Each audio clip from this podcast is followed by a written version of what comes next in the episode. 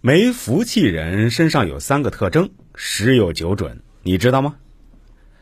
在民间，特别是一些老人家，在看到别人的外貌时，都爱说上一句话：“长得就是有福之相。”这可不是随便说说的，那是有根据的。什么长得天庭饱满、地阁方圆是有福之相？什么长得耳廓肥大厚实，就如菩萨佛祖一般的是有福之相？诸如此类。不管是与不是，反正被夸赞有福的人心里是美滋滋的。这福气可是天生的，那是一种能被融入生命的祝福。我们中国人喜欢福气的说法，交了好运是福气，遇到美事儿是福气，一帆风顺是福气，就算是峰回路转、化险为夷、中了大奖，这都和福气有关，甚至是天生有福所致。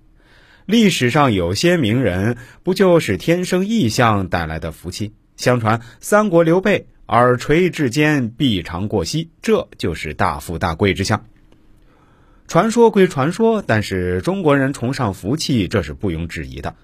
千古奇人鬼谷子作为中国相人之术的鼻祖，更是对福气有见解。不过他告诫世人说，一个无福之人身上总有这三个特征。第一，就是那种固执己见、一意孤行、不肯听取别人意见的人。具有这种性格脾气的人，往往妄自尊大，目中无人。如果是一个普通人，那就是天生我材却被埋没，只剩下不停的抱怨、发牢骚、指责别人。如果是一位身居高位的人，那就是我行我素、唯我独尊，谁说的都听不进去。失败了还觉得都是别人和自己作对，这样的人不管眼前多风光，结局一定不会好，何来福气而言？第二种人。就是心中有恶的人。古语说：“人之初，性本善。”可是，在成长的过程中，有些人却在心中种下了太多恶的种子。伴随着岁月的流逝，心中有恶，那外在行为就绝不会善良。为了满足或达到自己的私欲和目的，千方百计作恶多端，失去了良心，失去了人性，也许就走上了犯罪道路。这样的人不但无福。更要为心中的恶付出惨重的代价。第三种便是那种喜欢计较的刻薄之人，斤斤计较之人必定是小人，没有口德，更没有人品。为了一件小事儿，就可能会置人于死地。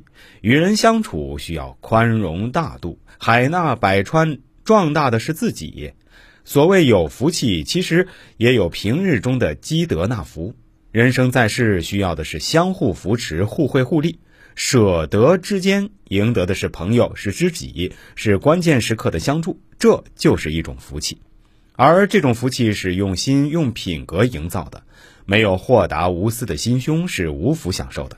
所以，当你还在感叹自己命运不济时，也许是这些行为出了问题，矫正错误，也让自己的人生时时有福气，处处有好运吧。